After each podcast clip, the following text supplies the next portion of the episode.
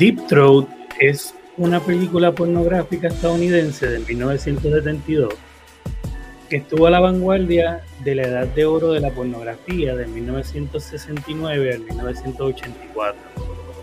La película fue escrita y dirigida por Gerard Domiano, quien figuraba en los créditos como Jerry Gerard, producida por Luis Peraino, acreditado como Lou Perry, y protagonizada por Linda Lovelace, seudónimo dado a Linda Susan Owen. Esta es mi pura idea que comienza ahora.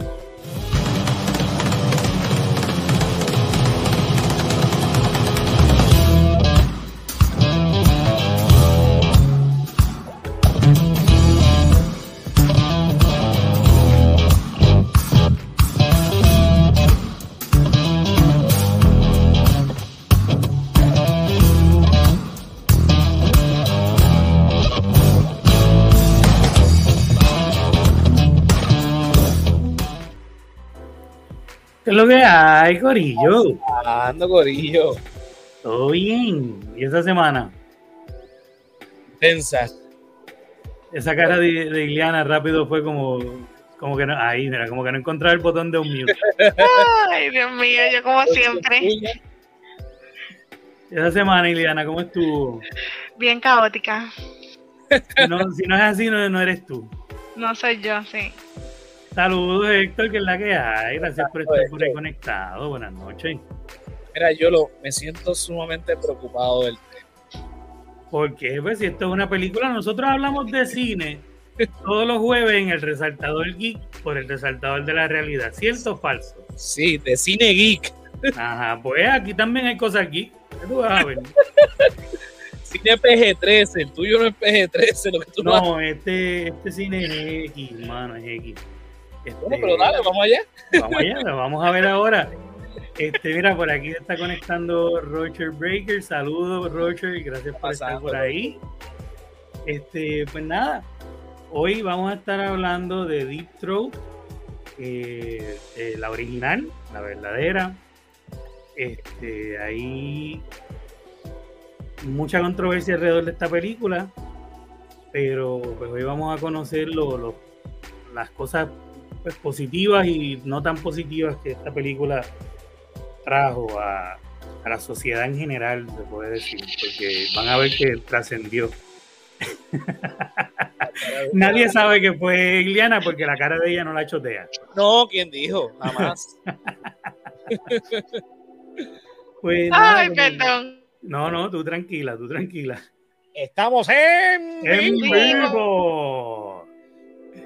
Como dije al principio, Deep Throat, que fue esta película eh, no por estadounidense del 1972, eh, como dije, la gente involucrada no, que hasta el día de hoy pasa así, que el, el productor, el director no ponían sus nombres en estas películas, ponían eh, estos nombres falsos Seudónimo. seudónimos porque pensaban que en algún momento podían eh, tener una carrera real, por decir así, fuera de la pornografía en Hollywood, y pues no asociaban sus nombres. Garganta Profunda es una de las primeras películas pornográficas en presentar un- una trama, desarrollo de personajes y valores de producción relativamente altos. Ganó la atención general y lanzó la tendencia porno chic. Así que no se equivoquen, esto no es porno cafre, esto es porno chic. Oh, wow. Ajá. A pesar de que la película fue prohibida en algunas jurisdicciones y fue objeto de juicios por obscenidad, Lovelands, que fue la protagonista, escribió más tarde que fue coaccionada y agredida sexualmente durante la producción. Y la película es genuinamente pornografía de abuso. Vamos a ver durante la película que la actriz dice unas cosas positivas a favor de la película, después otras negativas y después vuelve a positivas. Es, bien difícil, como vamos a ver durante la historia, saber que realmente eh, esta mujer, o sea, cuál era la, verdad, si alguna, ¿no? Vamos a, vamos a ver.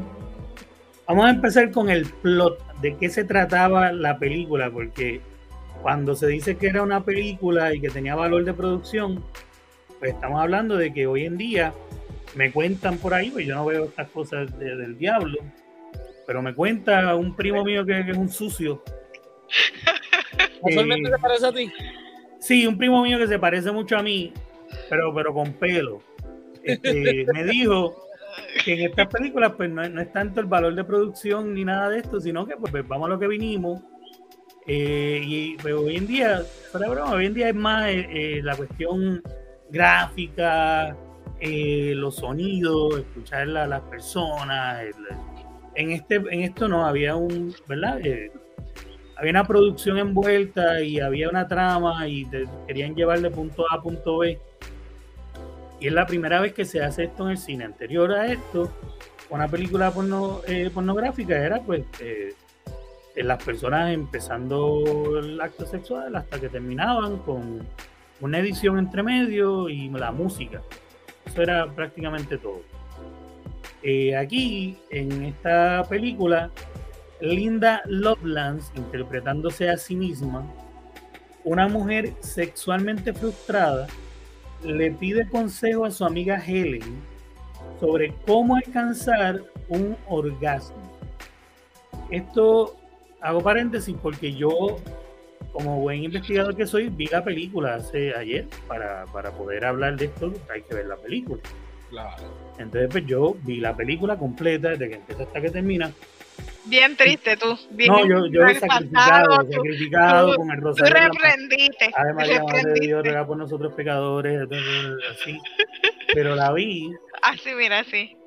Y entonces sí es este, una película de los 70. Yo que soy cinéfilo, que estudié cine, este, eh, la, la vi tres veces, no me embuste, la vi nada más. que. Este, Aunque sí es regular la película de los, de los 70, al menos que sea Godfather, tú no la ves tres veces. Sí, de hecho. Es una película donde empieza con este, esta eh, Linda manejando un, como un Cadillac de esto de aquel tiempo.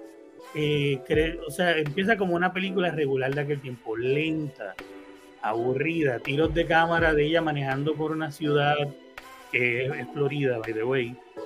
Y los créditos saliendo lentamente, en lo que ella va manejando carretera, es bien aburrido, son, son, son cinco minutos hasta que ella llega a la casa que comparte con Helen, con su amiga. Cuando entra, entra con una- unos, unos comestibles que compra, la típica bolsa de papel, y llega y va a la cocina, y en la cocina está eh, su amiga Helen, y yo tengo una foto de Helen en la cocina por aquí. Este, maneja, espérate, cuidado con lo, vas a- con lo que vas a poner. Mira, aquí está Helen. pap.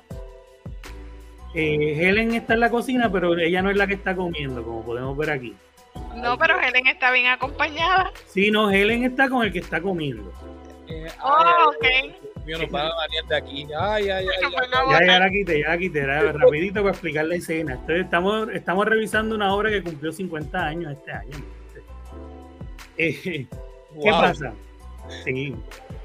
Este, ¿Qué pasa? Que entonces es como si nada. En, en este universo de esta película, a Linda esto no le parece para nada extraño. Ella entra a la cocina, el caballero saca la cabeza, deja de comer por un momento y la Helen le agarra el pelo y lo vuelve y le dice, no, tú quédate ahí, estúpido. ¿A dónde tú vas, papi? Tú me Ajá, estás- prácticamente así es la dinámica. Ella es la que manda y así, y ellos siguen. Helen y ella están hablando y ella está como triste. Y Helen, ¿por qué estás triste? No, no te preocupes, amiga. Este, Helen le dice, pásame un cigarrillo. Y entonces es como en Porque los así 70. mismo pasa en la vida real, así mismo. Sí, así mismito. En los 70 eh, es como este símbolo de, de empoderamiento, es lo que dicen ellos luego. Pues de tener a esta mujer en la cocina, bla, bla, bla, y ella coge un cigarrillo y está haciendo el anuncio. Porque en esta película tenemos anuncios, Mm. inclusive un anuncio a Coca-Cola y al plan médico Blue Cross Blue en Sugar. esta película, Mm. para que sepan. Wow. Interesante. Pero el seguro Ay. médico no me sorprende, me sorprende Coca-Cola. Y las integraciones que hay. también. las integraciones que como están hechas las integraciones cuando lleguemos ahí majestuosas Ok. totalmente cancelables yo quisiera saber cuál fue el ejecutivo de, de ambas compañías que filmó. Yo no todo. creo que ellas participaran a propósito, pero después digo, pero es que estuvo en el cine, así que tienen que haber participado a propósito. Claro. Pero vamos a llegar ahí, vamos a llegar ahí. Sí, sí, da- dale. el punto es que pues, están en la Mira, cocina. pero una cosita, ella está en la cocina dándolo de comer, pero yo la veo con una cara como que no.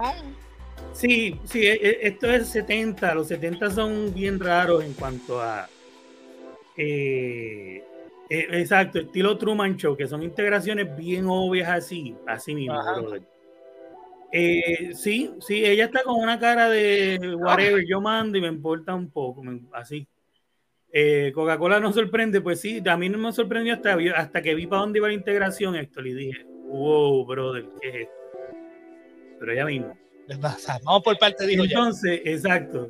Entonces, pues esa escena termina en que Linda se va para su habitación y se queda la cámara en lo que está pasando en la cocina un ratito, pero no escuchamos gemidos ni nada de esto que me cuenta mi primo ahora, sino que hay música y aquí se, compuso música para la película.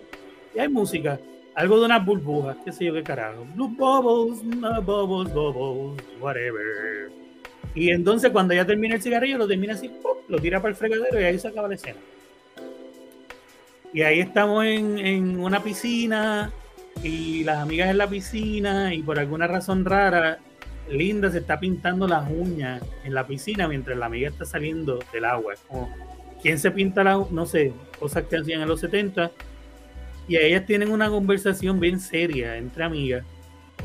Y aquí es que nos damos cuenta que esta película de verdad no está en el mismo universo que nosotros, de, alguna manera, porque eh, se habla del sexo de una manera como surreal, es como, ay amiga, es que no puedo tener, eh, no, no, no encuentro cómo que me suenen las campanas, es como se refieren al orgasmo aquí.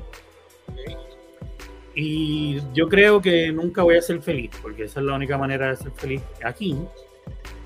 Y Helen muy amablemente se ofrece a que antes de que ella se resigne a no ser feliz, Helen dice, yo te voy a organizar una fiesta sexual, le llaman así en la película, y entonces esta fie- fiesta sexual, pues ya tú vas a ver que lo que pasa es que tú no has encontrado el tamaño, el ritmo perfecto, y eso es lo que te va a resolver la vida. Y así este, pasamos de bien y bien a una fiesta sexual, así bien chévere. Va a haber cóctel. No, para comer ahí. Lo que tienes que llevar es hambre para comer ahí. Este. No preguntes, Ileana, no preguntes. Entonces, ¿qué pasa? Que de hecho Helen está repartiendo unos numeritos a los hombres que van llegando. Y uno de ellos dice, te digo, son actores malos, pero malos. Entonces está cool porque te ríes. porque el cine porno se caracteriza por, el- por Academy Award Winners. Ajá, exacto. son- el, el tipo dice, "Eh, va a haber una rifa y ella como que, créeme, te vas a ganar un premio. Son una- unas líneas así bien cringe y te ríes de las cosas que no te debes reír, pero es, es, es surreal por completo. Por la estupidez. Ajá. Exacto, este, linda, linda, linda, honey, honey, honey. Así mismo estaba ese día. Así mismo la tenían. Este, la única foto que puedo sacar de todo ese manjar de Ay, es esta. Ay. Aquí no está pasando nada. Ella se dio, ella se dio en el dedito pequeño del, de- del pie Lo que con son un gavetero. lo que son Pero se-. Ella salió de bañarse y se dio con el, con el gavetero en el dedito pequeño del pie. Y por eso es que tiene esa cara, no es por Sí, nada. claro que yo lo claro que sí. Yo te creo. Voy no, a es por, confiar. no- no es por el doble embutido que tenían, no, no es nada de eso, es el cantazo en el pie. Entonces, el punto es que lo que salva esta escena es que no tiene sonido de nuevo, no tiene, sea, no tiene nada guteral así, nada, no tiene ningún. Es música compuesta y van entre. Porque la amiga muy que te quiero ayudar, pero ella también está envuelta como con dos ahí en la sala y tienen un mega party. Eh, no como lo de ahora. Ahora mismo, una escena de esta, me cuenta mi primo, tendría las dos sea, mujeres con mujer y los tipos, y tendría un salve de quien pueda. Ahí no, ahí está como que una está en el cuarto, la otra está en la sala y cada una tiene dos o tres y están ahí como que todo el mundo se comparte, no hay, hay mucha mezcla. Pero como quieren mezcla. Este, exactamente, hay una, todo el mundo así mismo. Y entonces, pues ella tiene una cara de que le funcionó, pero el punto es que después está hablando con la amiga en otra escena y supuestamente pues no le funcionó, le gusta y qué sé yo, pero no, no le funciona, no brega. Este. ¿Y qué pasa? Después de esta fiesta, que resulta que no le ayuda, Helen le recomienda a Linda que visite a un doctor que se llama el doctor Young. Ese, ese no fue el que hablamos los otros días. Eh, Kellogg, no, pero tiene, tiene, cosas similares, pero al revés. sería el, el, villano de la historia de Kellogg. Oh. Sería el villano de la historia de Kellogg, créeme. Porque este Doctor John, lo único es que sale de la nada, porque es como, oye, acuérdate, tenemos a este doctor, ¿por qué no vas donde él antes de renunciar a todo? O, ah, sí, el doctor que se supone que ahora todo el mundo conozcamos en la historia. Es un poco al garete, pero ¿qué se puede esperar? El punto es que de momento Linda va a ver al doctor John y el doctor John, de joven, ¿verdad? Eh, Dame verle la cara, tiene fotos. Eh, sí, sí, vamos a ver al doctor John que empieza a analizar a Linda y primero le dice a Linda, eh, pues nada, señorita, usted tiene, y entonces hay unos sketches aquí que van a recordarnos a los que son de Puerto Rico al doctor Celástraga. ¿Se acuerda de No te duermas? ¿Se acuerda del personaje de Tony Sánchez, el gánster? Del doctor Celastra. Yo no me, yo no, no me estaría raro que, que, Tony en su momento haya visto esta película y años después haya, haya dicho, o sea, haya tomado prestado de esto. No es una copia exacta, no estoy diciendo que, que, se copió full. Que, estaba, puede estar basado. Puede tener influencia. Porque este doctor, así mismo, es un doctor que, que es un es un bellaco malo. Está ahí, entonces tiene la enfermera, que es la mega enfermera rubia, con los, la, enfermera Coco, tú sabes, y la llama por llamar la enfermera y entra la enfermera, tú, tú, tú, tiene como su musiquita y todo. Y hacen como este sketch. Y esta visita al doctor es más como un sketch de vodevil, que después se va a decir que es eso. Inclusive este grupo hacía vodevil y esta película, el, nivel de comedia que llevan es un nivel estilo vodevil que es una comedia sarcástica, atrevida, que busca este pues jugar con la sexualidad, eh, es como de, esta influencia francesa. Y entonces, así es que se desarrolla esta película y por eso es que viene ese surrealismo cuando hablan del sexo y cuando hablan de, eh, todas estas cosas que, en Estados Unidos y por ende aquí en Puerto Rico vemos como más tabú. Para ellos, pues, por eso es que no es tan tabú. El doctor, muy, eh, de una manera muy random, así muy, ah, pues eh, quítese la ropa, tengo que chequearla. Y empieza a trastearle con su, ¿verdad? Y le dice, saca un telescopio bien random, gigante, se lo pone. Oh, pero lo que pasa es que usted no tiene un clito ese es el problema. Eh, por eso es que no le suenan las campanas y hace una analogía. Y entonces le pregunta que cuándo es que ella sí siente placer. Y ahí ella dice que cuando un único ella siente placer, le dice, pero no se ría, doctor, y hacen una escena con... Bueno, el punto es que tienen que ver, tendrían que verla, ¿no? ¿verdad? Tendrían que verla porque es una escena bastante entretenida. Eh, el, médico descubre que el clítoris de Linda se encuentra en su garganta, en la parte profunda de la garganta. ¿Qué es eso? ¿El qué? No son las la que él está viendo eso. No. ¿En dónde estuvo este doctor, este doctor Sedata su doctorado? No, pero. Él vio las campanas que uno tiene aquí adentro, esa fue la que él vio. No, sí, pero. Eh, Héctor envió una S, no sé, este, pero. Este, ahí me dice, oh my god, es, que este es el twist, este twist Ni siquiera Chamalan se ha tirado un twist así. Ah, Pero por esto, esta película se llama este, Garganta Profunda. Aquí viene el twist, por eso es que se llama Garganta Profunda. wow. Porque, este, sí, no, según mi primo, no, no, recuerda, esta yo sí la vi porque tenía que hacer esto. Entonces, tenía el, el, ¿verdad? El clítoris, no estaba allá abajo, pero lo tenía aquí, por eso es que por las pocas veces que algo llegaba hasta allá, ella sentía algo. Y ahí descubren eso, ellos, ¿verdad? Y, este, ¿qué pasa? Que aquí pasa esto de que les digo que con media, mediante todo esto de esta conversación vodevil hay un montón de chistes envueltos, eh, hablando rápido, ironía, pasa toda esta escena que termina eh, cuando el doctor la ayuda a desarrollar sus habilidades para el sexo oral, para que pueda lograr entonces estimular el clítoris que está tan profundamente en la garganta. Y esto pasa con una canción que inclusive se compuso para esta película que se llama así mismo, Deep Throat, eh, donde de una manera muy alegre, una melodía muy alegre, el doctor va explicándole, pues, eh, relaja el cuello, relaja todos los músculos, qué sé yo qué, y ahora, y así como estas cancioncitas así de, de marcha, de ta, ta, ta, ta, ta, ta, ta, relaja la garganta, ta, ta, ta, y ¡guau! Así. Mira, ¿cómo el doctor descubrió eso ahí?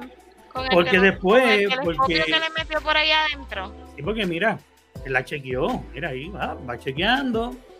Como vemos en esta foto, él le mete la nariz esa de tucán que tiene, por ahí para adentro, y va viendo, y, ah, mira, es que ahí está, por eso es que tú cuando único te excitas es así, y pues mira, la película no, va, la. Vaya, Y ella- acabo de hacer ella- un descubrimiento. Como de ah, esto, sí, él tiene ese tono, ese todo, y llama a la enfermera por, porque sí, más que para que se le vean las nalgas, es una cosa bien, bien, bien doctor Celastra, bien todo este personaje que hay en, en, toda Latinoamérica que tenemos, este, bien porcel, bien así. Y entonces, pues aquí él descubre eso, y entonces él procede a ayudarla eh, con su, ¿verdad? Con su propio miembro. Él dice, pues mira, vamos a hacer una sección aquí, una sesión. Y pues ahí se va a la escena porno, porque recordamos que estamos en una película pornográfica, eso tiene que haber sexo, hace tiempo no hay sexo, pues se mandan el sexo. Tan pronto eso pasa, ella queda súper enamorada del doctor, ella está que no puede. Entonces, a ver si lo tengo escrito, si no lo cuento, es que, es que me la aprendí tan bien esa vez que la vi, o esas cuatro veces, no sé, que la podría contar de... Tan, tan, tan, tan. La podría contar sin, sin leerla, pero ya que la escribí, pues déjame verla. Mira, leerla. corazón, que esta semana tú no me escribiste y estuviste desaparecido por ahí. Sí, este brazo no he podido, no, no puedo escribir muy bien. Ay, Dios mío. Ay, santo. ¿Cómo que se llamaba la enfermera del doctor Celastra? Este, no me acuerdo, mano. No me acuerdo de ella. Enfermera, enfermera, sí, sí. Enfermera tal, eh, venga por aquí. Óigame, que se me ha caído el bolígrafo, por favor, Ajá, ¿me puede coger? exactamente. Y me hago con el, con el telescopio. Me Ajá. pegaba a la- a la mesa. Págala, págala, págala. Pues era, esto es como el nacimiento de eso. Pues nada, luego de ayudarla a desarrollar sus habilidades para el sexo oral, la enamorada linda le pide al doctor que se case con ella ahí al momento. Él le informa que no, que obviamente eso no puede ser, además de que su enfermera lo mataría. ¿Por qué la enfermera lo mataría? Pues sabemos por qué. La enfermera pues la mira con una cara de atrévete a quitarme a mi doctor. Cosas que pasan en esa película. Él le informa que puede conformarse con un trabajo eh, que puede trabajar como su terapeuta especial, realizando su particular técnica en pacientes de él. Y entonces desde ahí se conoce como la técnica de garganta profunda, que puede, puede- puede trabajar realizando esa técnica en varios pacientes de él y lo puede estar haciendo hasta que ella encuentre el hombre adecuado con quien casarse entre esos pacientes, pues ella puede ir viendo y dentro, esto es como tan normal, ella se accede a esto como si esta es la cosa más normal del mundo y le dice, ¿cuándo puedo comenzar? Ah, puedes comenzar ahora mismo, le da un uniforme, esto es como así, el, universo en que esta película radica. Este, mientras tanto, el médico documenta sus hazañas mientras tiene relaciones repetidamente con su enfermera. Vamos a ir viendo ella a Linda yendo a diferentes casas de pacientes, teniendo diferentes interacciones random con pacientes que se supone que son como interacciones de comedia. Este paciente es, bien cómico porque tiene el pelo así o porque habla así. Eh, me imagino que en aquellos años eso era comedia. A mí no me pareció wow, ¿verdad? Qué, qué cosa. Pero va de acuerdo al estilo que les comenté de la película. Y eh, aquí tengo, déjame ver el comentario que tenemos antes, era la foto. de que me fracturé la vejiga a puñetazos. Este, no, no, hice, hice un buen, una, una, buena investigación, se puede decir. Hay que decir las cosas con las palabras adecuadas. Una buena investigación para la película, para, perdón, el programa. Ok. Lo tienes hasta confundido. Hasta, confundido, estoy ya hasta la lengua traba. Pues nada, aquí tenemos a Linda de enfermera cuando le dan su uniforme. Esa ir a visitar. ¿Esto no parece un uniforme? No, porque aquí está ya medio quitado. ah, ok. Yo iba a decir, ella está en ahí. mira, esta es parte de las veces que va a visitar a colegas del doctor, a otros pacientes. Aquí tenemos diferentes escenas de ella visitando diferentes sitios, diferentes cosas graciosas, jajaja. Eh, que si llega a este sitio se encuentra con que es un, grupo de acapela, con que whatever. Eh, así por el estilo, hasta que sí conoce al individuo que la hace feliz, que creo que era este, ni me acuerdo, era un tipo así con cara bolón, el personaje así como que bien bobito. Eh, y pues nada, el doctor entre una escena de estas y otra sale como que con un micrófono. Eh, el tratamiento está resultando excelentemente bien y la paciente, qué sé yo qué, cuando la cámara se retira, pues está teniendo relaciones con, la, con la enfermera. Y de nuevo... ¿Ah? No, no con Linda, con, la enfermera rubia. Ah, ok. Pues este, él le está haciendo un estudio de caso. Por eso lo está documentando y todas esas cosas. Claro que sí. Ah, sí, totalmente, totalmente. Mientras la enfermera y él. Y entonces, pues vemos que cada vez que, que, va, volvemos a él, él está como que más, más es baratado por tantas veces que está teniendo relaciones. Y la enfermera es la que sigue forzándolo, bendito, porque él no quiere. Esa es la parte cómica, que él no quiere, es la enfermera que lo quiere. Claro que sí, él no quiere, porque es un hombre, tú sabes, religioso y... Pues, él no quiere, y la enfermera sigue, y él que no, y vemos que lo, y lo desviste. La, la, la, enfermera está enferma. Totalmente. Y entonces, eh, ahí de hecho eso es como una tangente, esa es la historia B de la película, si, si tendría una. Ok. Y que tenemos aquí a Sol de Expediente Mortal que nos escribe. En Argentina el presidente citó a la revista Garganta Profunda. La revista se llama Garganta Poderosa. dime qué presidente de Argentina fue ese. Por favor, necesito que me digas qué presidente de Argentina fue ¿Cuál fue Sol? ¡Wow! ¿Tú te imaginas? no, no imaginas, se pasó. O sea, ¿tú sabes lo que es eso? El presidente de una nación no, porque como dicen, garganta profunda y la gente buscando en Google. Ah, pero, argentino. No, como dice la, la, la, la, verdad, la revista Garganta Profunda. Cuando la gente da Google, porque un mandatario dice eso. Y todo el mundo Google, rápido es el Google, ¿de dónde sacó eso?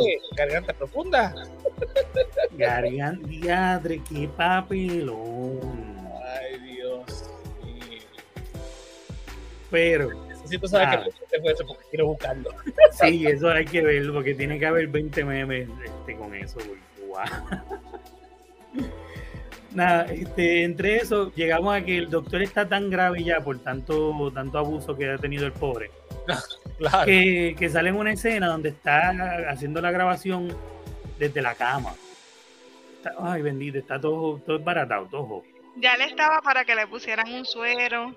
Sí, y entonces llega, eh, llega Linda. Y entonces él está así, está todo triste, todo. Y entonces como un, un voiceover, ¿no? no está como, hay música y qué sé yo. El punto es que Linda empieza a hostigarle, entre eso van a otras escenas y vuelven. Nada. Cuando ella lo desviste finalmente, el que lo obliga también. No, obviamente lo está obligando todo este tiempo y le está que no y tapándose y qué sé yo. Cuando llegan al final del chiste de toda esta, esta, historia, ¿veis? Es que cuando lo desviste, su pipí tiene unas benditas. Ese es el final de toda esta historia así tan... ¿El final de la película? No, no, no, ese es el final ah, de esta historia. Es la, historia del doctor y, las enfermeras que lo... Él tiene, y, eso no, importa porque ella le quita las vendas y pues nada, el doctor obviamente ah. es otra es otra escena de, de, sexo y ahí termina. Y entonces ahí sí, pues ya lo del doctor no se vuelve a hablar más, pero es, es parte, una parte bien grande de la película, hay que mencionarlo porque eh, consume, consume gran parte de la película. Y este actor tuvo que lidiar con mucho de lo que viene después, de lo que vamos a hablar ya mismo. Salió con pues, trauma después de la película. Mm, después de la película, pues vamos a ver ya mismo lo, lo que pasa con verdad la gente. Este, nos dice Sol, el presidente actual, ah, el actual, Alberto Fernández. Ah, fue hace un mes más o menos. Que de hecho, oye, pues el presidente estaba viéndola porque este año se cumplieron los 50 años y salió remasterizada y se hicieron reestrenos. Y el presidente tiene que haber sido de esa época. Así que él, no tiene culpa, el presidente. El presidente estaba viendo la conmemoración de la película y, se confundió. Y se le metió en la mente y dijo ahí, a canta profunda y se volvió. ya, lo que es bochín. Ya, espera, a ver si lo puedo compartir aquí, ¿verdad? Mira, a ver. Compartir eh, pantalla pestaña de. Abajo, share. Sí. Aquí, espérate, voy a subirlo acá. Ahí está. Voy a bajar la música acá.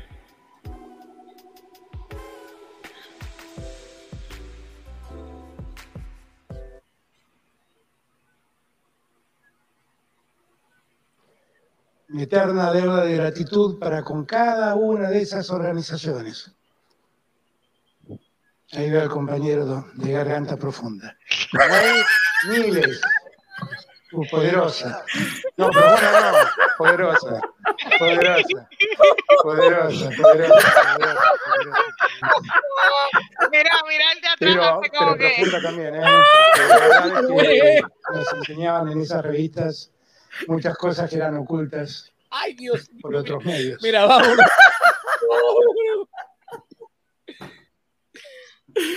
¡Wow!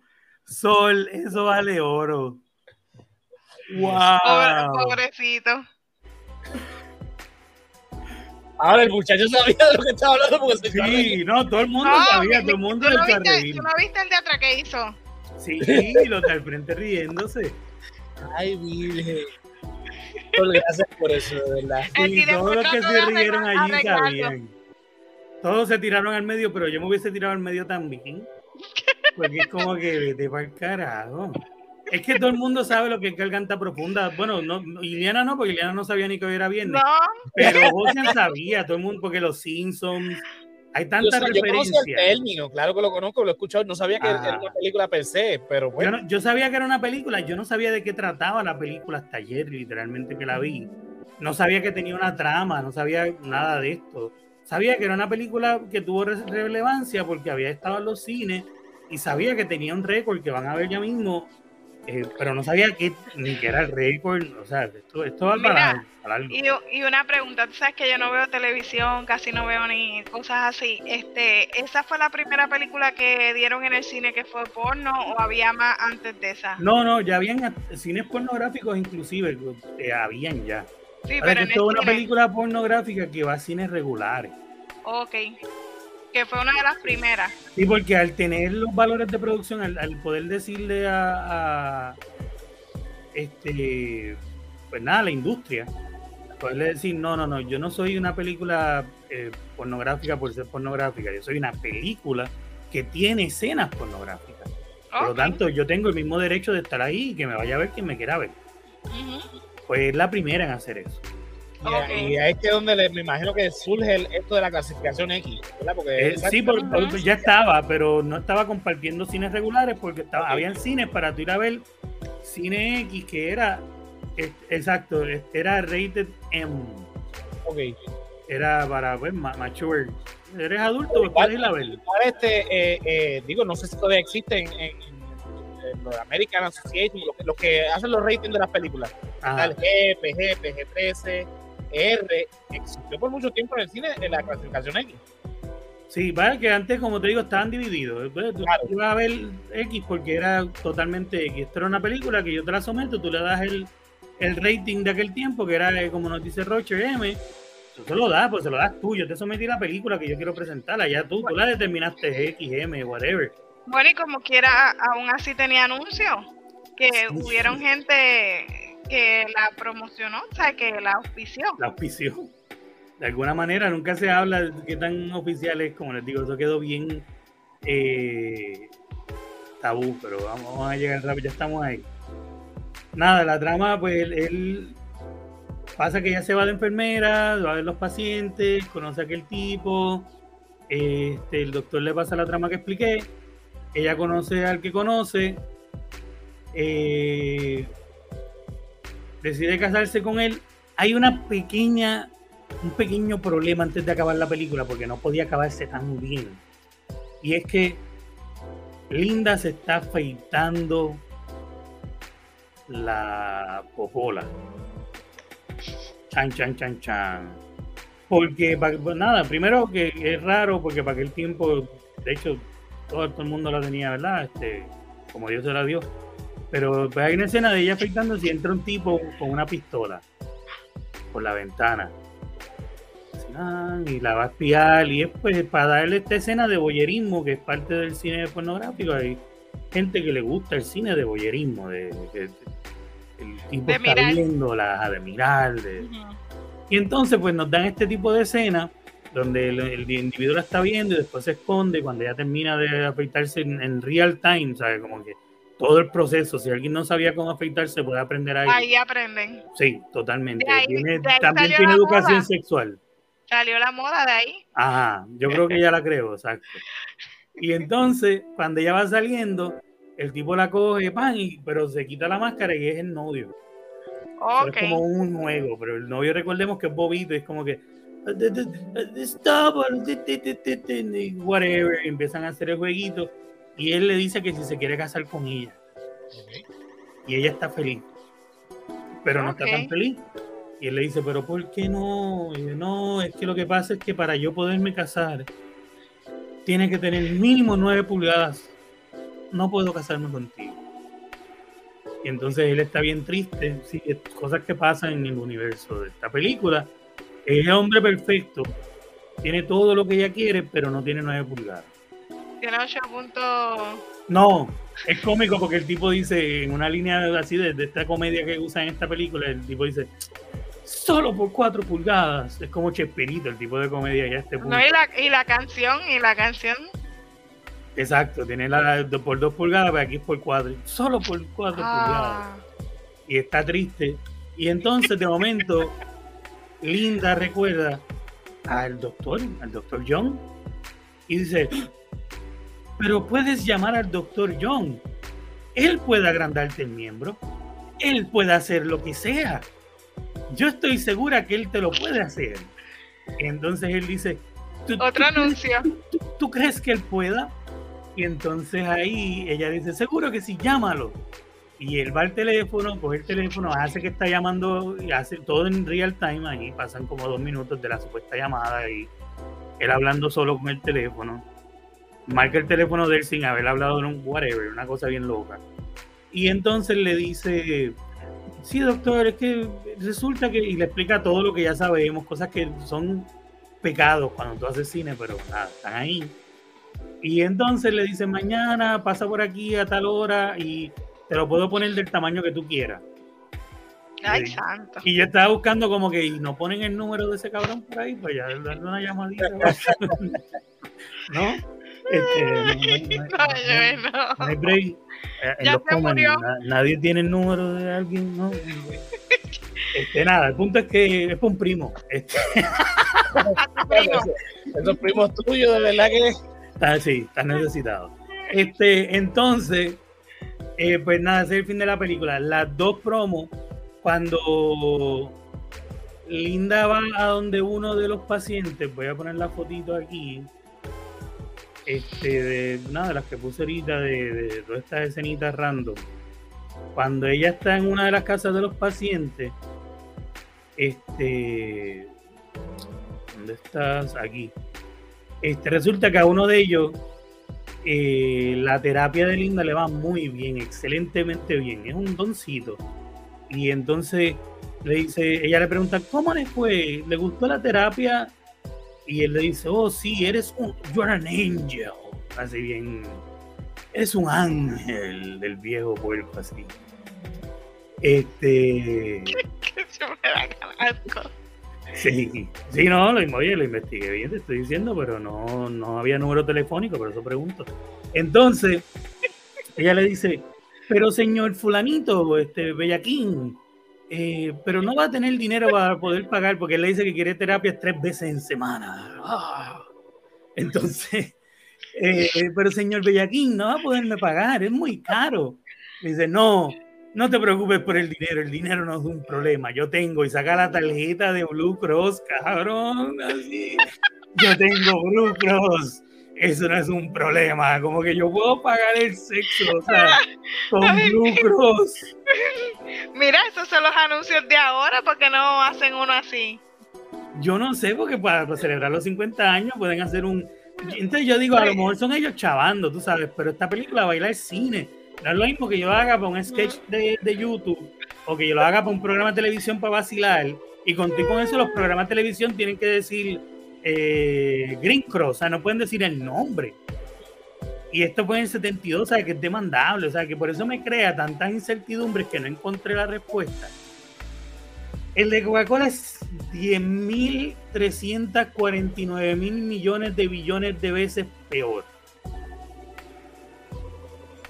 No lo puedo ni describir mucho. Así que el de Coca-Cola, discreción con, con todo el mundo, discreción con sus oídos, con, con todo. Voy a describirlo poquito y mal, para que pues. En el de Coca-Cola hay un individuo que parece el Ron Jeremy de Wish. Ron Jeremy es un actor eh, no por este, Diana, que siempre No, se no destacó. Sí, yo, yo sé, pero estoy, yo estoy, te conozco.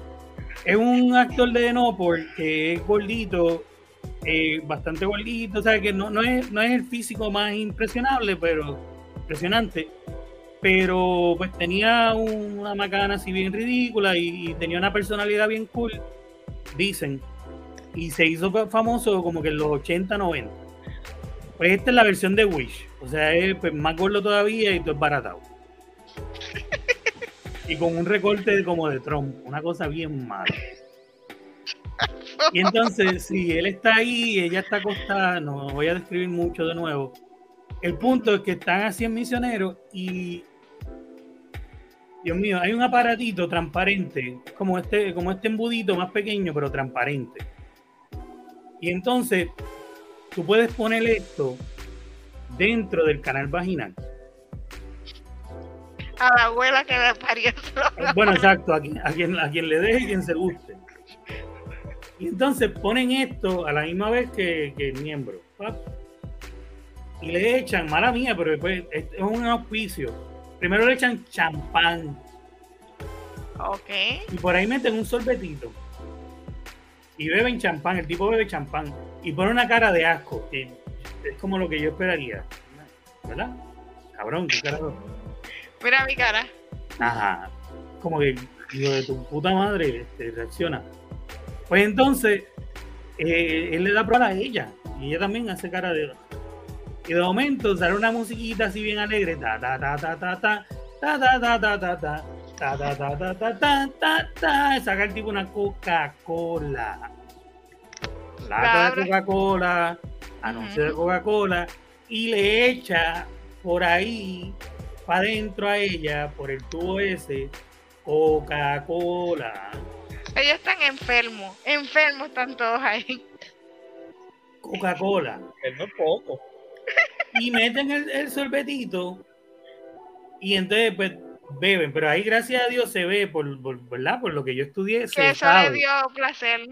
No, no, no, no, no, les dio placer porque era la cara de, ah, pero no estaban bebiendo de ahí ya. Y yo sé ya por los cortes que, y por, el- por el flujo en el sorbeto, yo sé que gracias a Dios Padre, para que se viera bien el flujo del sorbetito, les cortaron y metieron en una Coca-Cola de verdad para que cuando chuparan del sorbeto fluyera como es. Pero en el primero no, el primero era un tiro amplio con la y, sale el, el- o sea, la- la- maldita sea la madre el diablo del miedo de quien se lo mete. Gracias a Dios que hace siete años yo dejé la Coca-Cola. Así que, y los menos, exacto. Entonces, como que, y la, entonces un anuncio, y yo digo, Coca-Cola no puede haber auspiciado esto. Yo no sé si es que Coca-Cola dio un dinero sin saber, eh, y después, obviamente, exacto, y los mentos, tiraban un par de mentos ahí y hacían un volcán, un proyecto para la escuela. Este, Ah. Loco carajo. Eso fue lo único desagradable como tal en la película. Yo creo que ya después de eso tú no bebes más Coca-Cola. No, hoy estoy bebiendo ron, no estoy bebiendo bien para el carajo la Coca-Cola, me hice un palo con, con Black y, Un Cuba libre sin, sin el libre. Sí, no, para el carajo, ya no, yo- no estoy bebiendo Coca-Cola cero. Este, pero eso fue lo único que yo digo que esto, Oye, deberíamos decirle esto a Andrés para que deje la, la jodida de Coke una vez. la diet, mira, y le, di- y le decimos, y era diet. Exacto. Para traumatizarlo. No, y entonces el tipo tenía como el peinadito de Trump, pero como, como caído aquí, entonces eh, yo no sé si es que ya mi mente se había ido para el carajo ahí, pero yo puedo jurar que el tipo de tiró como un, como que al final, como que el pelo. Y las caras de alegría, es como maldita sea la madre, de verdad. Sorry, pero no. Ay, ay, Dios Este, mío. Nada, esa es la película. Lo que faltaba era que la Coca-Cola así tuviera después como con La la pastilla así saliendo. Sí, te cayera así, ellas hicieran.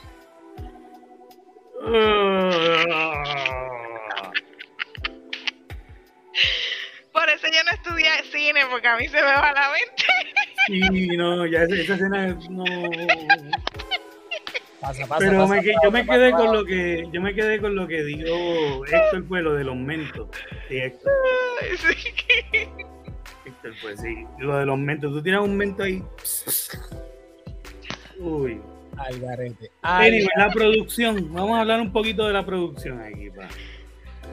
Las escenas que involucran a, a- a Linda Lovelace se, se rodaron en, en el norte de Miami, Florida, durante seis días en enero de, ese año, de 1972. Las escenas interiores se rodaron en un hotel entre las calles 123 y 124 en Biscayne Boulevard, entonces conocido como Voyager Inn este, después el edificio se convirtió en un dormitorio para la Universidad Johnson y Wells. Las escenas que involucran a Carol Connors, que es la que hacía de Helen, este, se rodaron en la ciudad de, Nue- de Nueva York. Por eso es que estaba supuestamente una en la sala y una en el cuarto, en la escena de la fiesta sexual. Pues estaba una en Nueva York y otra en, en Florida. Eh, la película fue producida por Louis Bucci Peraino, whatever, quien figuraba en los créditos como Lou Perry.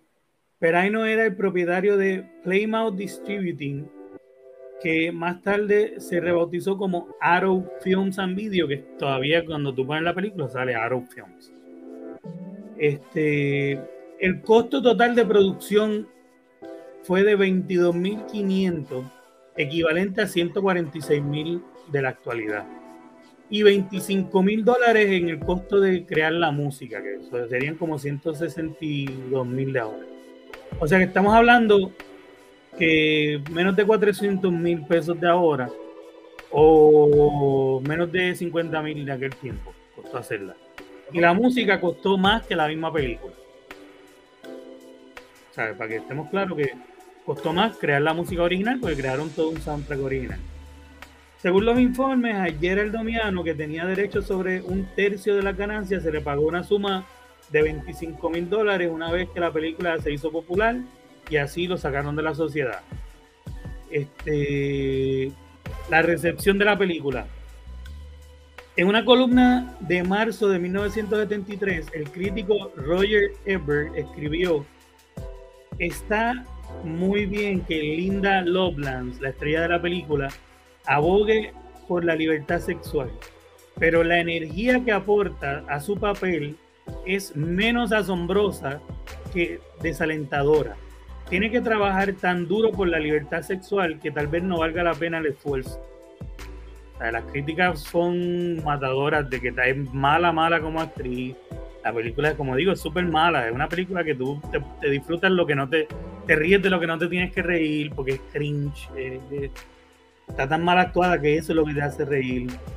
Una reseña de Variety afirmó que aunque la película no está a la altura de su reputación como Ben Hur de las imágenes pornográficas, es una pieza superior que se destaca por encima de la competencia este, no le va tan mal, pero dice, no es para que la estén poniendo como el Ben Hur, como la más brutal de las películas de su tipo, pero sí destaca por encima de la mierda que habíamos tenido hasta ahora.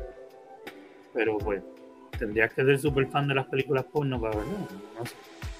Y Al Goldstein escribió una crítica entusiasta en su revista Screw diciendo, nunca me conmovió tanto una actuación teatral desde que tartamudeé en mi propio bar mitzvah. Bar mitzvah. O sea, eh, nadie había estado tan mal desde yo mismo en mi bar mitzvah. O sea, es, fatal de mala. Dios querido.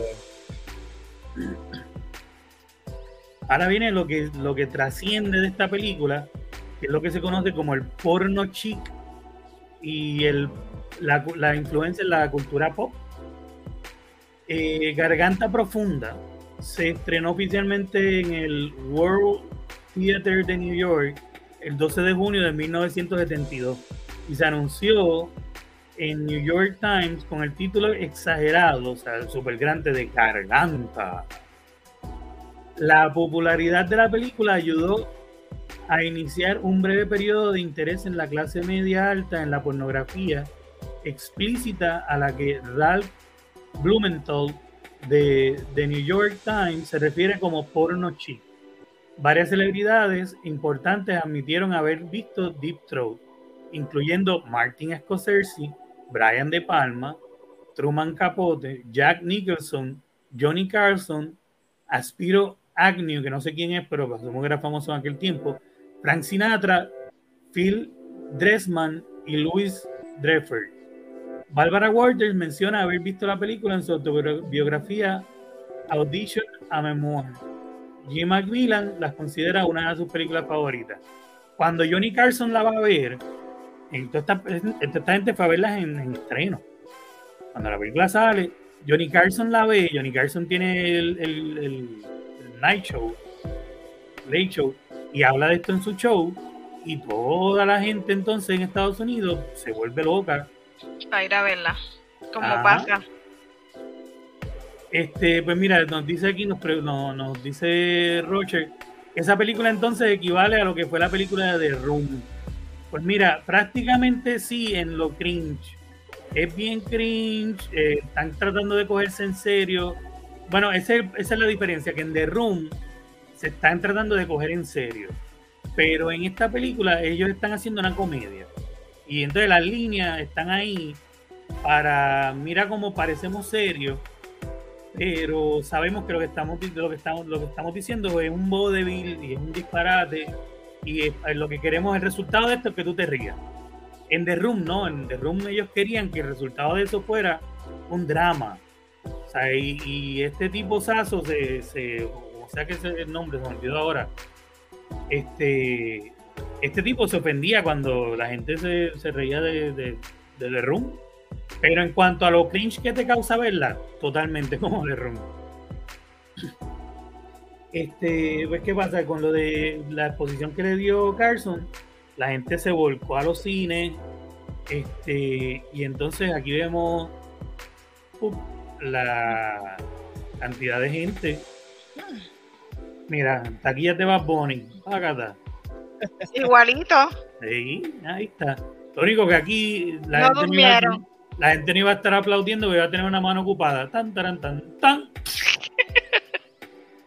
Mira, y yo veo más hombres que mujeres, ¿sabes? Qué cosa, ¿eh? ¿Verdad? Pero esta película, yo no sé si lo escribí por aquí, pero esta película tiene la ventaja que hizo que cuando pasa esto de Carson, la- las parejas fueron a verla.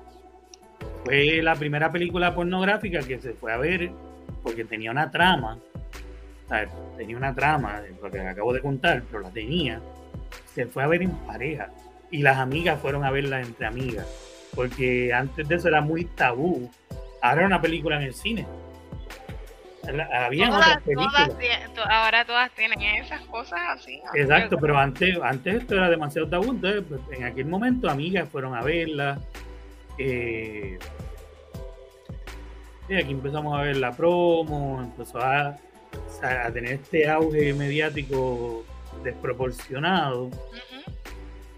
Y mientras más, obviamente, también vamos a ver que se empieza a criticar, pues más explota. Este.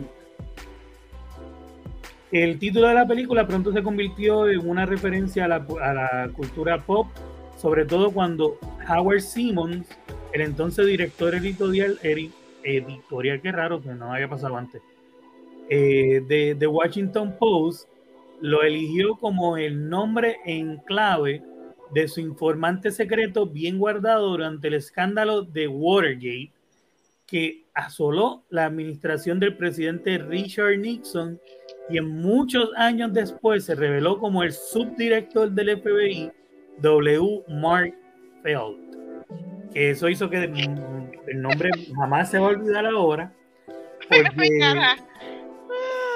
el director de este individuo en el Washington Post le da el nombre de Garganta Profunda a su informante en el caso de la acusación de Watergate a Nixon, que es un caso totalmente político. Ajá. Y entonces cuando eh, mi informante se llama, clave para que nadie lo identifique, Garganta Profunda. Entonces se trata de identificar quién es el Garganta Profunda que está dando información del gobierno que comprometen a Nixon. Y entonces el nombre Garganta Profunda ya tú sabes que quedó marcado eh, pues, en el colectivo para siempre después de eso, porque le dieron el nombre de película porno a un informante del gobierno. ¿Qué clase? Eh, tanto así que después en los 90, en la serie de, de Los Hombres X, eh, Mulder tiene un informante del gobierno que se llama Garganta Profunda, en referencia a ese informante del gobierno y obviamente a la película. Es bien interesante. Ahora, ¿qué pasa? Les quiero hablar un poco de la protagonista, Linda Bowman. Este, porque esto es lo que les dije al principio, Linda es más polémica que, que la película. La película, pues la, primero la, la banearon, la sacaron, fue a tribunales, tuvo el proceso que tienen todas estas obras en tribunales, al final prevaleció y tuvieron que dejarla en el cine.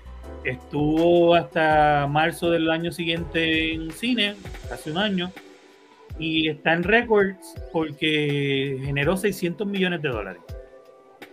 Wow. A ese 600 tiempo. 600 millones de dólares. Este es una de las películas que más ha recaudado en, en la historia, no, no, no estamos hablando de porno, sino en la historia en general. Sí, sí. Eh, y eh, este el del caso Nixon no fue Forrest Gump. no, no fue por eso. Y, no. Y entonces, este, ¿qué pasa? Que por lo poquito que se invirtió y lo mucho que recaudó, es un récord que nadie más ha hecho. Gente, costó en total, póngale unos 50 mil dólares de esa época. Y recaudó 600 millones de dólares. El, el, el- el- nada más en el primer fin de semana hizo un millón y después de ahí, y mientras- recuperó y, y ya tiene ganancia. En la primera, en primer weekend. Porque se recuerda que para aquel tiempo las películas se exhibían todo el tiempo y se exhibió un año completo por ahí para abajo. La baneamos, estuvo un tiempito fuera, volvió más gente. Eh, o sea, también hay una cuestión con la- las mafias controlaban los cines en aquel tiempo, si se lavó dinero, si no. Independientemente, todos los estudios que se han hecho desde aquella fecha hasta ahora indican que con la inflación que pudiese haber habido o no, la cantidad sigue estando cerca de los 600 millones independientemente. No, es un pa- el palo de la vida. Exacto. Deberían Alinda- de tomar iniciativa Ah. para hacer películas así. Exacto. A Linda Bowen lo único que le habían pagado eran mil, este, 1.500 dólares. ¿Qué? Una mierda. Que para aquel no tiempo era, para aquel tiempo era un poquito más, pero no era gran cosa. Entonces vamos a ver ahora que Linda, que nombre de nacimiento Linda Bowen Borman o Linda Lovelace, que es el nombre artístico, en sus dos primeras biografías, Linda Borman caracterizó haber realizado la película como una experiencia libertadora. Eh, en su tercera y cuarta biografía, ambas escritas después de haber publicado su historia de abuso eh, este, y prostitución forzada en el negocio de la pornografía y acusó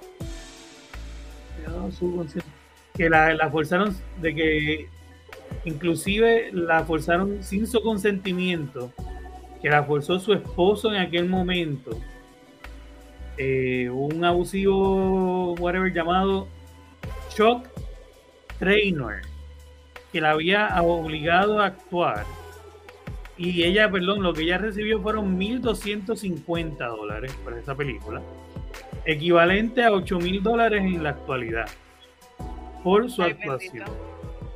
También que ella afirmó que Trainer, su esposo en aquel momento, el que la maltrataba, eh, que la amenazó con matarla, eh, este, que la tenía controlada siempre con pistolas y rifles, dice ella, ¿no? Yo les digo que les recomiendo que esperen a escucharlo todo porque ella se va por unas tangentes un poco en 1986 testificó ante la comisión MIS prácticamente cada, dijo ella, perdón, dice ella, prácticamente cada vez que alguien ve esa película está viendo cómo me abusan. En el Toronto Sun del 20 de marzo de 1981 dijo, es un crimen que la película todavía se muestre. Hubo un arma en mi cabeza todo el tiempo si bien las otras personas presentes en el set no apoyaron esta acusación del arma, tanto Trainer como Damiano confirmaron en entrevistas que Trainer era extremadamente controlado, controlador con Borman y también la golpeaba en ocasiones. En el documental Inside Deep Throat se afirma que los moretones son visibles en el cuerpo de Borman en la película. Entonces, ¿Qué pasa? Ella dice, me voy a adelantar un poco, pero ella antes de estas acusaciones, ella se da cuenta del éxito de la película, ella trata de demandar por más dinero. Que pues lamentable, pero no es como funciona en ese caso, porque hay unos contratos donde, ¿verdad? En, que tú recibes dinero por, por lo que hace la película, y hay unos contratos donde a ti te pagan por tu participación. Y, Ya pues, ya. y ya, lo que haga la película después, si hace o no hace dinero, No pues tú no, ajá. Y ese era el contrato que ella tenía. Ella va a tribunales y no, no, no va a lugar, ni siquiera arranca. Ajá, sí. Este, y por lo tanto, pues, sea, ella no se está quejando por ningún abuso cuando ella va a tribunales. Ella quiere dinero. Ajá. Cuando eso no resulta, entonces ella no solo abusa a su, no, no acusa a su ex de abuso, que si es verdad, yo no lo dudo, pero entonces empieza a acusar a la gente de que no le pagaron diciendo cosas como lo del arma, cuando todos los que están alrededor de ella dicen, no, las otras mujeres que están ahí, eh, no, nunca hubo un arma. O sea, nunca hubo una coacción, porque cuando ella entra a esta película, el, esposo en aquel momento, que era su representante, y que sí era su pimp, y la, tenía como, vamos a ver, él no tenía acceso, porque no era parte de esto, él no era parte de los productores, él no conocía a esa gente, ellos no lo querían cerca. Por lo tanto, él no tenía acceso dentro del estudio, no podía estar con un arma en el estudio. No, si algo, eh, eso era un momento donde ella hubiese podido estar eh, escapar. Ella estaba muy condicionada y no puedo echarle la culpa porque ella estaba bajo la mentalidad de víctima. Y a la misma vez estaba haciendo mucho dinero y estas cosas también están ahí que pues, la pueden, se podría hacer un programa de ella, vamos. Pero el punto es que ella dice unas cosas que cuando se ve en el mismo documental este de Inside eh, Deep Throat, hay mucha gente y mucho, hay muchas pruebas que la que refutan estas cosas y vamos a ver que ella misma refuta estas cosas más adelante. Pero el punto es que ella dice estas cosas. Eh, estas acusaciones se citaron en la evaluación de evidencia rápida del gobierno de Reino Unido sobre la evidencia del daño a adultos en relación a exposición eh, de material pornográfico extremo, como parte de los planes para criminalizar la posesión de lo que se denominó como pornografía extrema. Linda, pues como dije, primero intentó demandar, luego se unió y fue la voz de, salió de nuevo años después y salió como la voz de un grupo de protestantes contra la pornografía que quería prohibir la pornografía. De momento ella es cristiana, tiene un esposo, su esposo tiene dos hijos, ella pues es la madrastra, pero pues, está, con, está criando los dos hijos. Ahora de momento ella es una mujer cristiana, madre, madrastra, como quieran decirle, eh, que quiere eliminar la pornografía por completo, y esa es su causa ahora. Y es la mujer más feminista en América en esos años. Este, pues entonces ella va llevando la, voz de la prohibición de la pornografía, ya estando casado nuevamente con los hijos de la iglesia, luego en los 90 y hasta su muerte, y luego de su divorcio regresó al mundo porno. Después de que estuvo como la voz cantante y a todos los programas de televisión haciendo estas acusaciones de... ¿Perdón? ¿En qué años que vuelve? En los 90.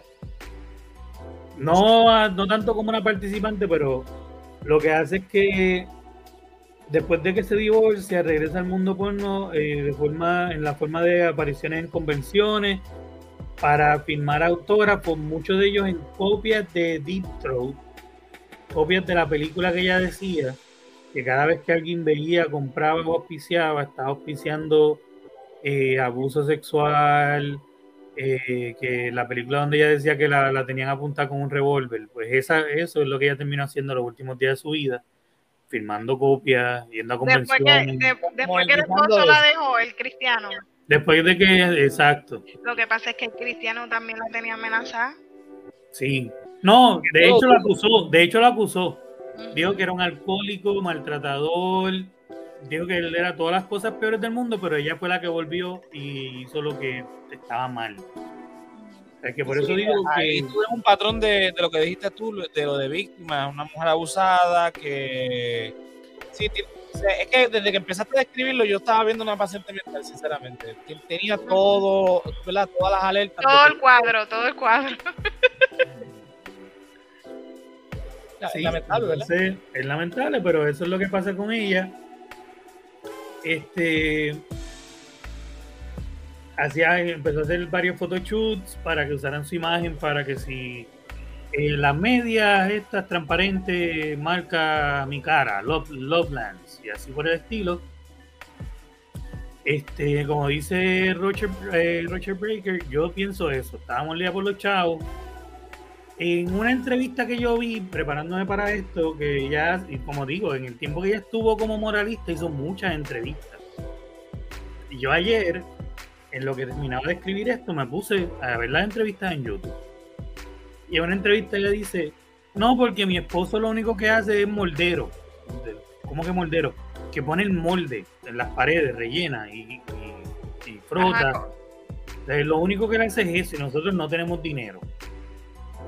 Y esta gente sacó todo ese dinero de las películas. Ella, eh, eso es lo que le molestaba a ella.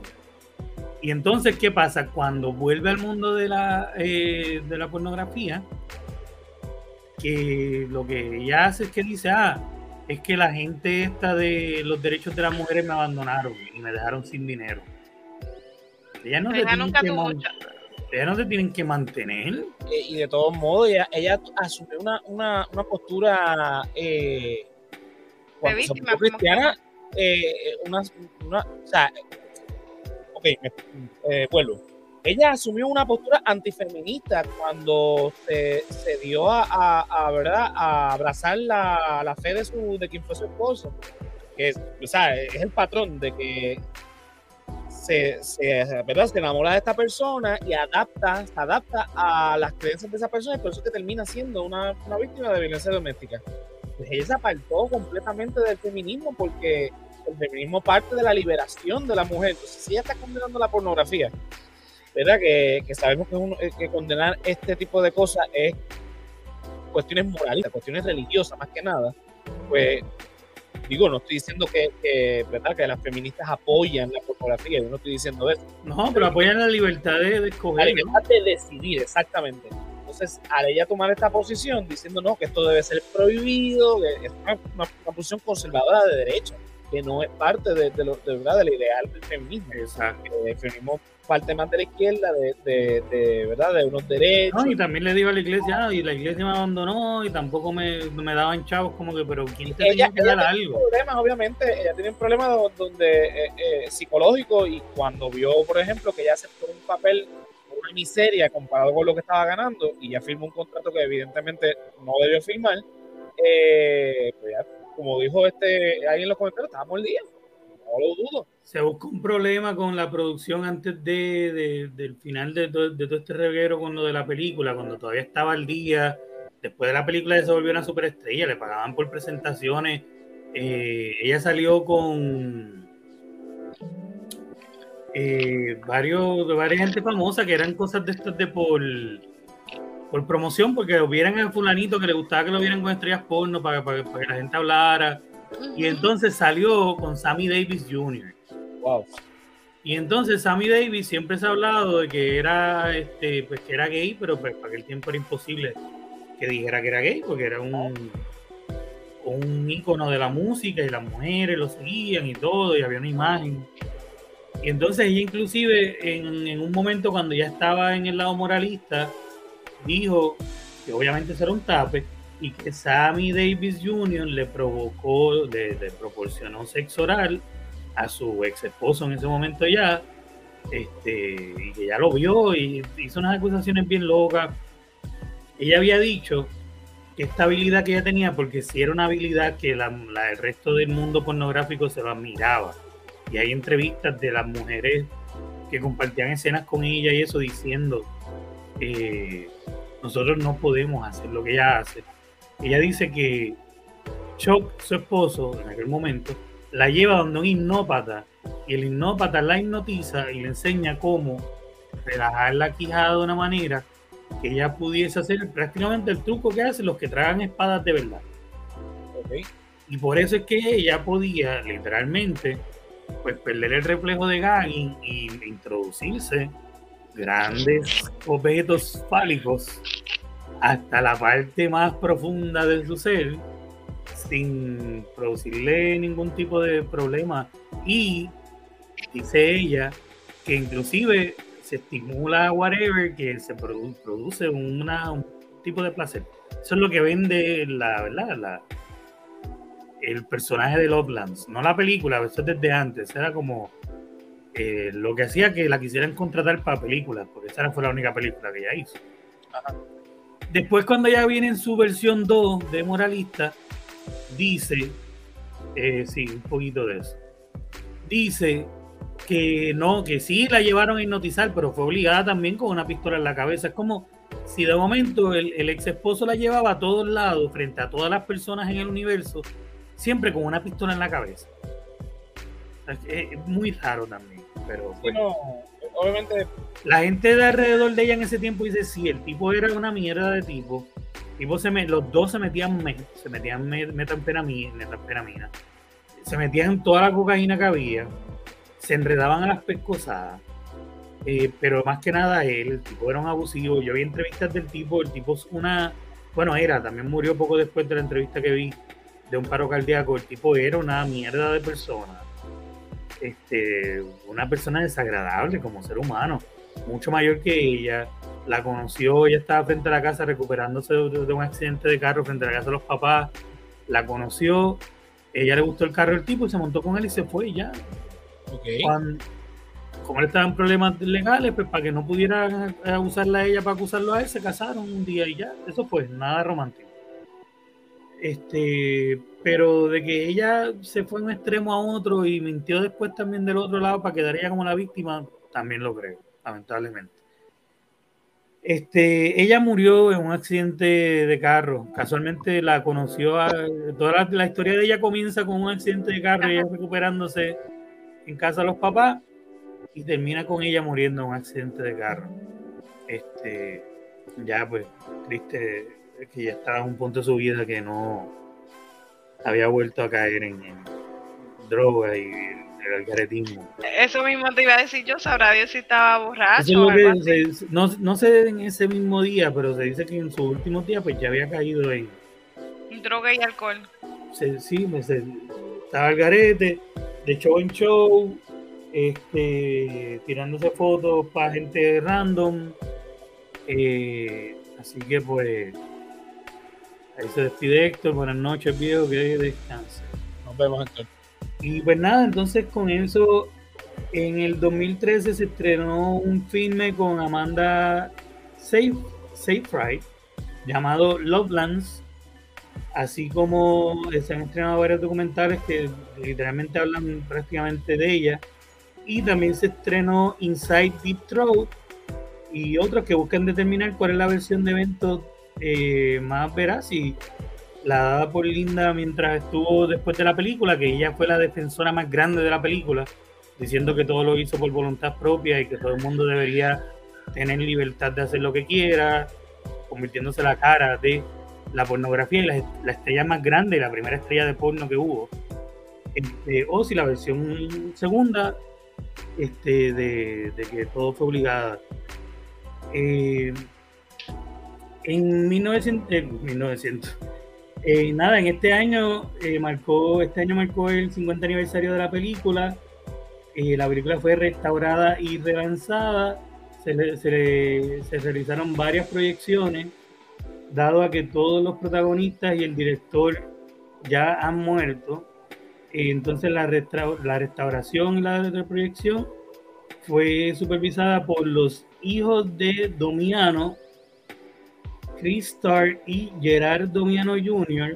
en colaboración con Robbie Leonardi, la hija sobreviviente de otro pionero de la industria para adultos y contemporánea de Deep Throat del trío original, Gloria Leonardi. O sea que literalmente los hijos del director y la hija del productor se pusieron de acuerdo y este año pues re- relanzaron la, el 50 aniversario de Deep Throat de Deep Throat hay una parte 2 que también fue con la misma actriz, que para poder capitalizar más trataron de hacerla con un rating más leve, y entonces pues se dice que es más como soft porn o, o no porn.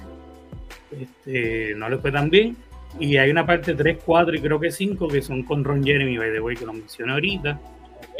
Eh, pues nada, ya... No lo dijo tu primo.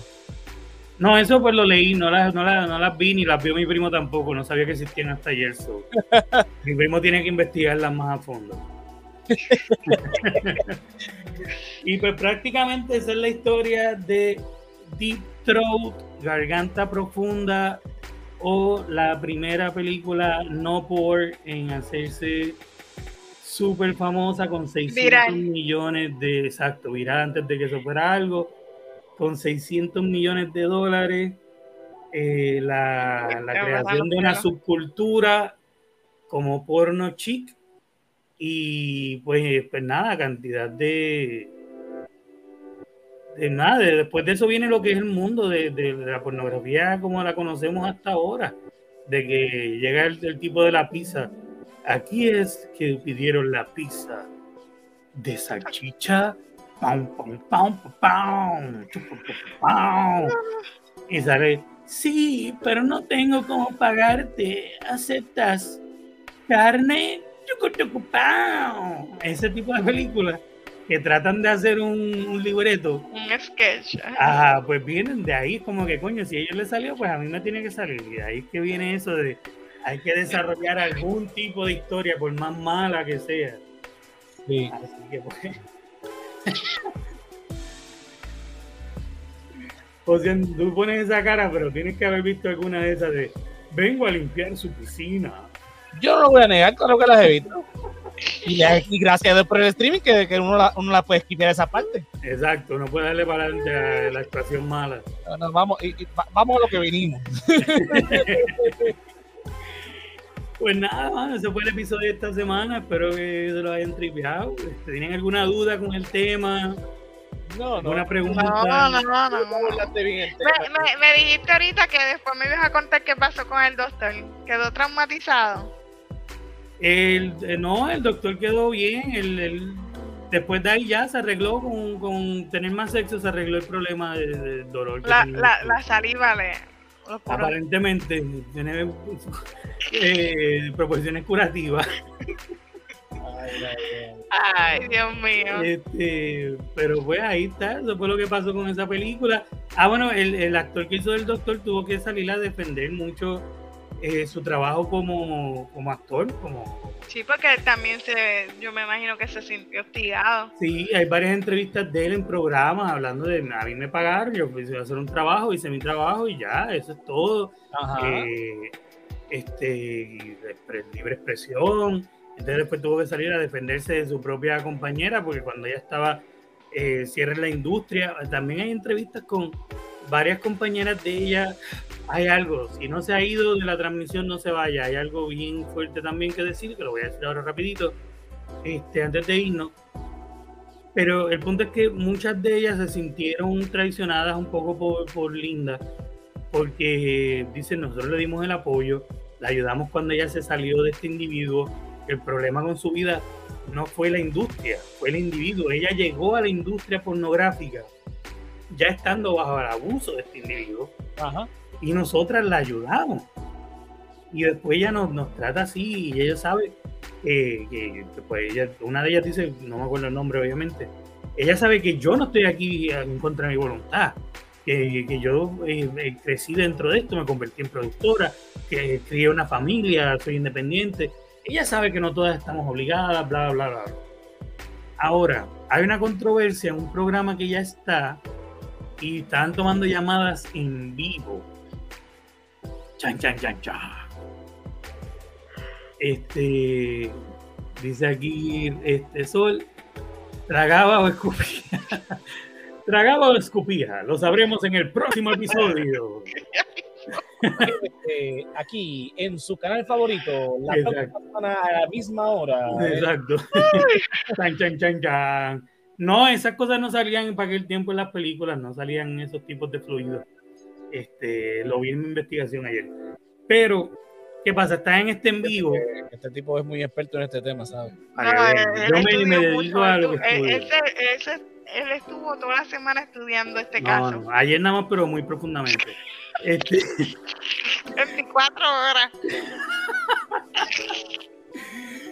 nada, pero ok, esto es serio, esto es serio, esto es serio. Ajá. Porque la llaman en vivo el programa y eh, están cogiendo un par de llamadas, ella está defendiendo como mejor puede. Y le dicen, ah, pero algo de que hay de cierto, de que tú hiciste una escena con un perro. Y ella se queda en silencio. Silencio, Bruno. Así se queda. Y es como que, what the fuck. Y tuve que buscar por otro lado, porque ella dice, sí, no quiero hablar de eso. Busco por otro lado, whatever, encuentro información, no encuentro el video, gracias a Dios, porque créeme. Eso hubiera sin- sido puedo vivir traumatizante. sin, ajá, no puedo, puedo vivir sin eso. Este, el punto es que ella describe la escena como la peor escena de su vida, como que igual, como siempre, pistola en la cabeza. Ahora habían dos pistolas. Ahora el director y el asistente del director tenían una pistola. Literalmente, no estoy jodiendo, no estoy inventando nada. Habían dos pistolas, como si una pistola no fuera suficiente. La gente que ha visto la, la- la película, la, escena, y la gente que estuvo en la escena, hasta la gente que no son el camarógrafo, encontré una entrevista con el camarógrafo diciendo que ella era la persona más feliz del mundo ese día. Ella es la única persona que dice que Acuérdate, acuérdate que ella es. eh, Roger vete Este, para el ¿cómo te carajo. ¿qué? Como dice una pero pistola. con una pistola.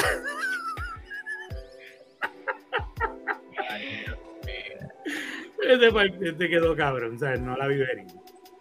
Pero el punto es que todo, todo lo que vi, todo lo que conseguí de eso, porque hay mucho de eso, porque, ¿verdad? Es fuerte. Este, dicen que ella era la, la persona más normal, más feliz del mundo, que esa gente se dedica a hacer esos videos no y que no obligan a nadie porque es bien fácil, porque lo hacen con mujeres que lamentablemente, por eso digo, yo no oficiaría, nunca vería una película así, lo hacen con gente que son adictas, mujeres adictas.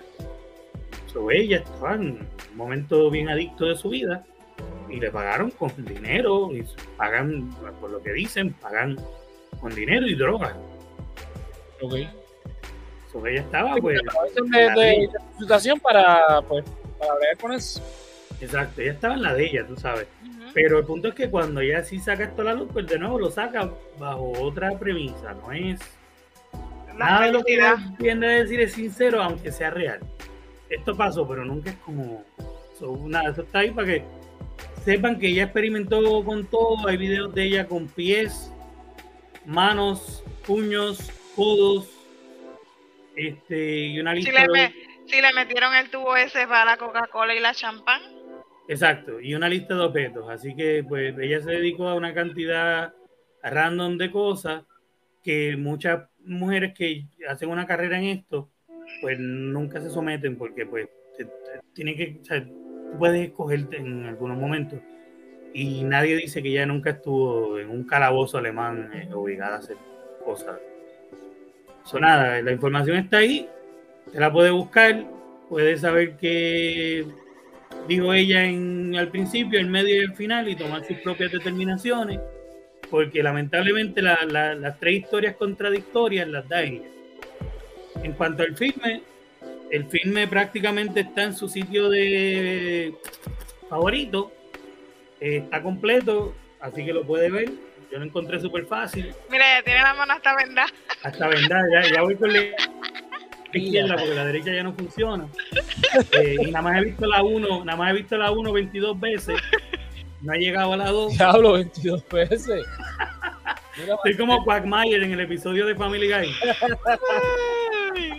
Mira, eh, yo lo único que tengo que decir de esta muchacha es que ella le fue mal en la vida y le echó, le echó la culpa simplemente a, a, bueno, a la carrera que decidió tomar. Le echó la culpa a los padres en su momento. Hay una entrevista donde ella Claro dice que ella necesitaba un psicólogo, un sí, psiquiatra. necesitaba ayuda, definitivamente necesitaba ayuda.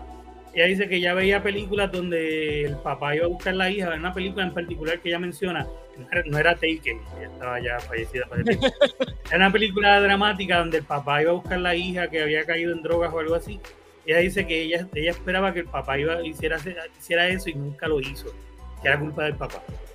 Eh, o sea, era culpa de todo el mundo y sabemos que pues parte de, de, de una persona que tiene una, puede tener una condición mental o, está- o sea, tiene una enfermedad de alguna forma. Sí, sí, sí. Eh, matar. sí, es lamentable. Ese es así. Pero pues esa es la historia. Eh, Sí, no, Roger, Roger dice psicólogo con una pistola también. Te vas a curar. Estoy curada. Está, si yo me curo así. Pero nada, Corillo, este, pues nada, ese es el episodio de esta semana. Eh, gracias por estar aquí. Recuerden darle suscribirse, darle like al episodio si les gustó. Compartir, como siempre. Y pues nada, ¡epa! ¿Qué es lo que hay? ¡Eh! Llegaron a tiempo, ya dejamos de hablar de cosas feas. Muy bien. Y entonces. ¡Eh! Ileana, ¿dónde te podemos conseguir? Ileana está en mute. Dale, Sí, fíjate. en Caótica PR en Instagram. Ahora qué es, mira, caótica. ¿Por qué le dicen caótica? Lo único que tienen que hacer es mirar la pantalla. Venga, vamos. ¡Yay, Corillo! Ahí, para los que nos están escuchando, acabó de llegar el corillo de El corillo de- de los hijos de caótica. tú sabes, saludando ahí para despedirnos. Pues ahí está, fuego. Y Josian, dime lo que es lo que hay. Mira, a mí me consiguen en todas las redes sociales como José Antonio RDO91 en Facebook, Twitter e Instagram. Los lunes a las 9 en Resaltar de la Realidad en Facebook, en Twitch y en YouTube. En vivo y después donde quiera que escuchen podcast hablando sobre temas de política e historia de Puerto Rico. Eh, estamos de vacaciones, pero los jueves a las 9 en Resaltado del Geek. eh, también por los mismos canales de Resaltador de la Realidad. Y para no hacerle el cuento largo, www.elresaltadordelarealidad.com. Ya. Muy bien, muy bien. Pues entonces a mí, como siempre, me consiguen en JOLOWX en Facebook e Instagram. Ahí se enteran de las cosas que tienen que ver con lo que hago. También me encuentran en Canal Colectivo 1, donde encuentran todo lo que tiene que ver con el canal. Las cosas que subimos, lo que pasa aquí, lo que pasa en Expediente Mortal. eh, y nada, las cosas adicionales que podemos subir durante la semana. Este, aquí nos dice Sol, bye chicos, genial, el programa profundo. Profundo. La palabra va ahí. Gracias Sol, y nos dice Rob, eh, Breaker, ahí estamos Roch, gracias por estar con nosotros, viejo, les agradece. Este, pues nada, está Canal Colectivo, y entonces recuerden que estoy con Josian los lunes en el Resaltador de la Realidad, los martes estoy en la joda en la noche por 360 Live a las 9 en vivo. Los jueves estamos en el Resaltador Geek, que como dijo José, estamos de vacaciones por un mes. Los viernes seguimos aquí en Ni Pura Idea a las 9. La semana que viene tenemos otro tema nuevo que ahora mismo no tengo ni puta idea, que sería el nombre del programa. Pero ya se los dejaremos saber la semana, pendientes a Canal Colectivo 1. Mañana estamos en Expediente Mortal a las 9 en vivo por aquí, después donde quiera que escuchen podcast. El 10, suscríbanse, denle like. Y pues nada, Corillo, con eso estamos. Gracias por haber estado conectados. Y nos vemos la semana que viene. Bye. Deja quitarme las vendas de la mano que van a pensar que es verdad. Bye. Ay, yo lo sabemos lo tuyo.